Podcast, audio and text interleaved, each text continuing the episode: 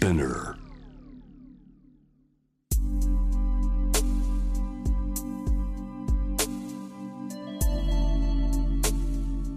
眠らない街六本木。高層ビルの一室に現れる深夜の保健室。重たいドアの向こう側。ここでは誰もが飾らない言葉で語り始める。心の声を聞き出す。特別な聴診器を持って迎えるのは酒と涙と哀愁をこよなく愛するイラストレーターの田中美咲。恋仕事家族。そして性のこと。一人一人で違う。体と心のカルテ。J-WAVE ミッドナイトチャイム。ようこそ深夜の保健室へ。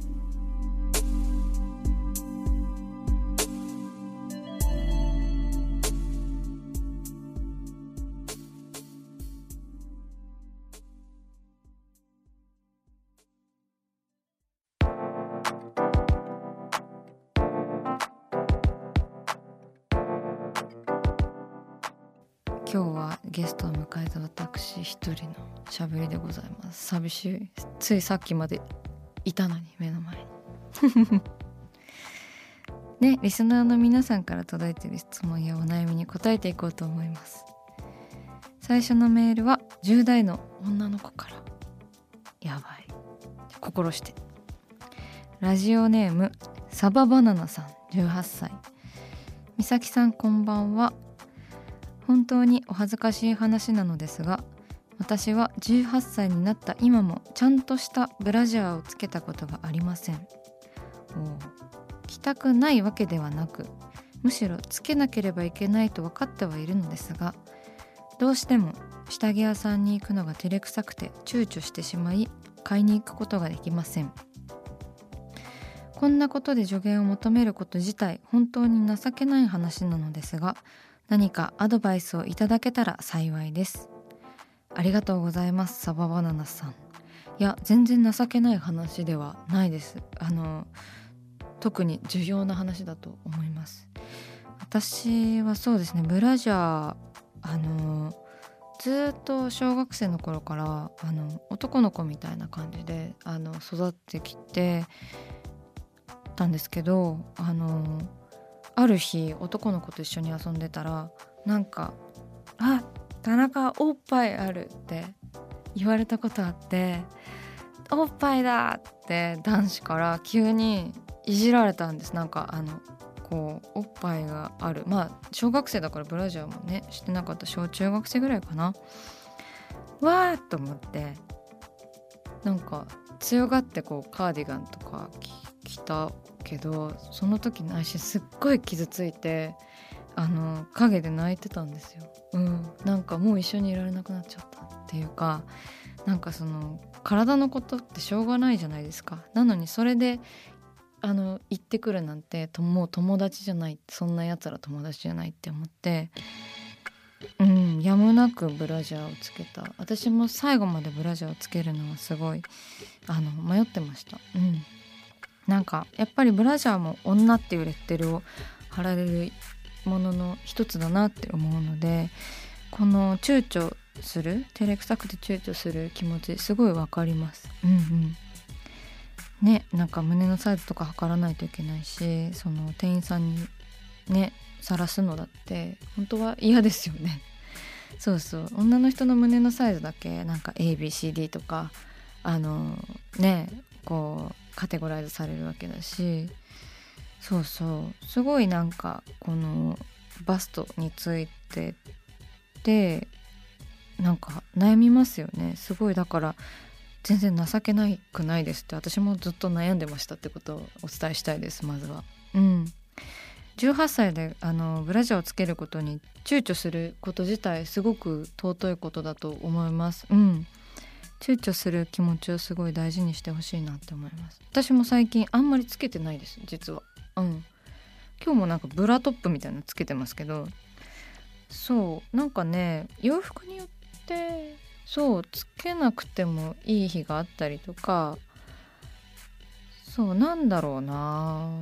別に乳首がこう洋服から突起して見えることの何がいけないのかっていうのって誰もなんかただただそれが世の中的にいけないって言われてるけど、まあ、海外だとね乳首突起してるのがおしゃれみたいなのもあるしそうそう。そうですね。最近はねブラトップも増えてあの買いやすくなっているしそうですね。うーん。躊躇買いに行くことができないですね。サバさんは。うん。なんかこう楽しめたらいいですよね。私も最近下着選びについては楽しくなっていてそれは何でかっていうとまああの自分のために楽しめるようになったっていうのはありますね。なんか私高校生の頃にこうなんか異性というか彼氏を意識しすぎてなんかめちゃめちゃ谷間を作るブラみたいなのを買ったんですよ。なんか高校生の時に天使のブラみたいなやつ。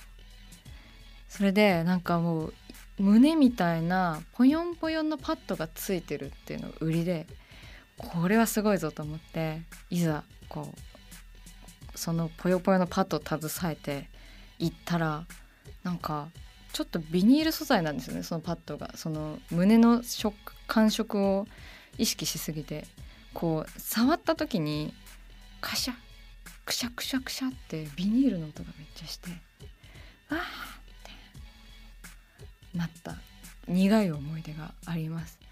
だから相手のことを意識しすぎて失敗したっていう苦い思い出もありつつもうちょっと自分のために自分の身につけるものだから自分のために選ばないといけない。っていう思えばあの照れくさかったり躊躇がなくなるんじゃないかなって洋服みたいな感じで選んでいけたらいいですよね。そう。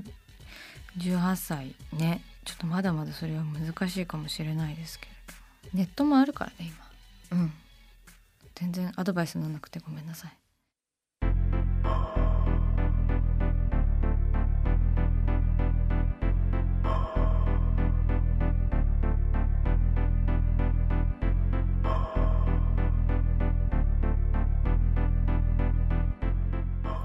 真夜中だから話せる。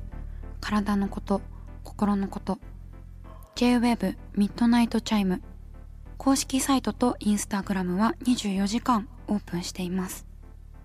あなたの悩み番組へのメッセージお寄せください。来週もイラストレーターの田中美咲が深夜の保健室でお待ちしています。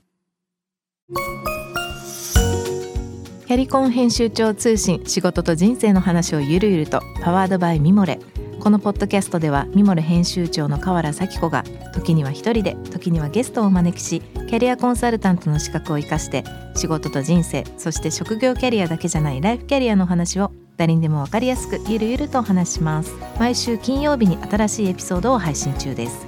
ぜひ一度聞いてみてください。